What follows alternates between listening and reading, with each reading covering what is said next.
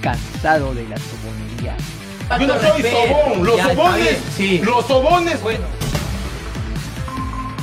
Se ha detectado una amenaza. En Tiro Frontal, el análisis más claro y directo y los comentarios más duros y críticos aquí en Tiro Frontal, solo por Spotify. Hola, hola, bienvenidos a un nuevo podcast en Tiro Frontal. Ay, Gareca, ay, Gareca, ay, tu Gareca. ¿Qué hizo Gareca el día de hoy? Perú acaba de perder con Bolivia 1 a 0 en Bolivia, en La Paz.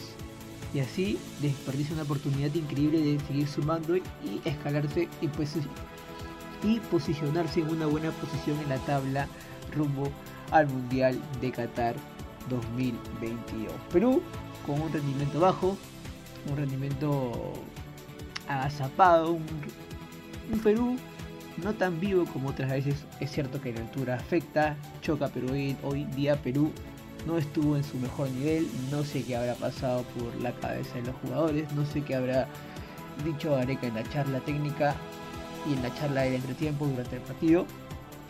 Pero hoy en día se vio un Perú muy agotado, sin conexión, sin coordinar. Me parece que Gabriel Costa, eh, si bien es cierto tuvo un buen, un buen desempeño, por ahí no estuvo tan asociado con, con Christopher González, por ahí Cristian Cuevas se vio cansado desde los primeros 15 minutos que ya no, no corría, la Padula estuvo muy solo en ataque, no estuvo acompañado y sigo insistiendo que Gareca se está matando solo al jugar con un delantero.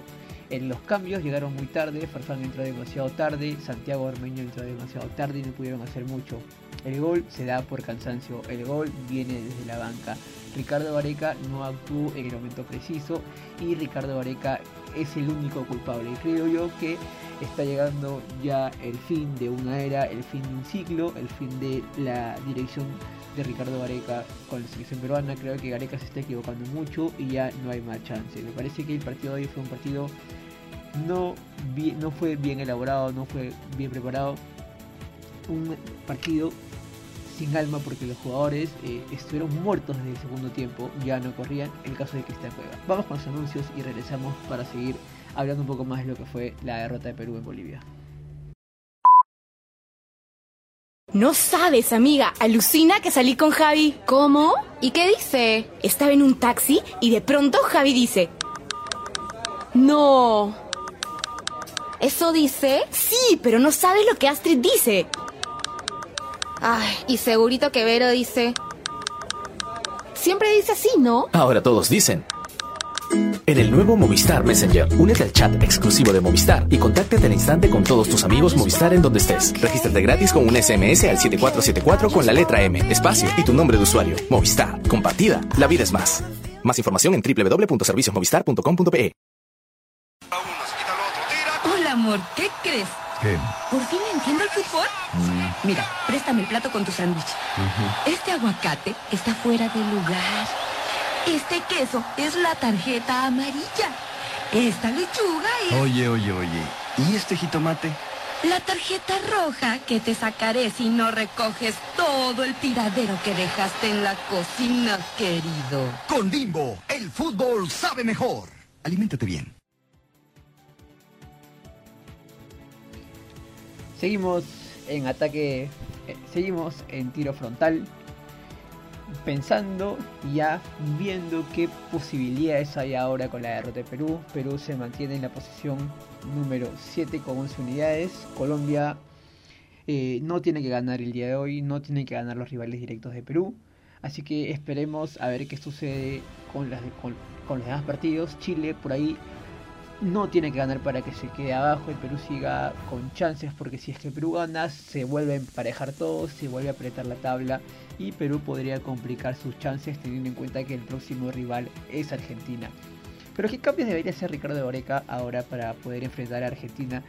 Ya que hemos visto que la Paula no está al 100%, hoy día lo he hecho arrancar, pero no se le vio a una Paula que va a buscarlas, corría así pero no está acompañado me parece que el correr allá en altura es un desgaste doble, porque estaba corriendo solo, sin acompañantes.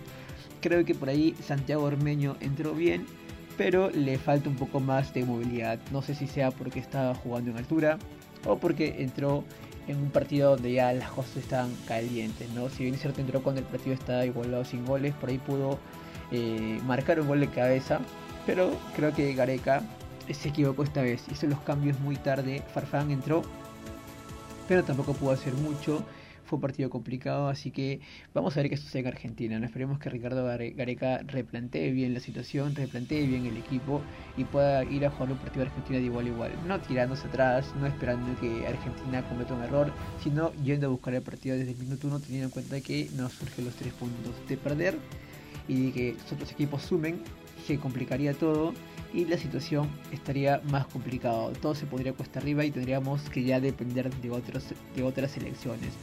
Así que vamos a esperar que pase en el otro partido, en el Perú-Argentina, para poder seguir comentando acerca de la selección. Y esto ha sido todo en el capítulo del podcast del día de hoy. Espero que nos puedan acompañar en el siguiente episodio. Yo no soy sobón, los sobones, sí. los sobones. Bueno, frontal, todos los jueves por Spotify.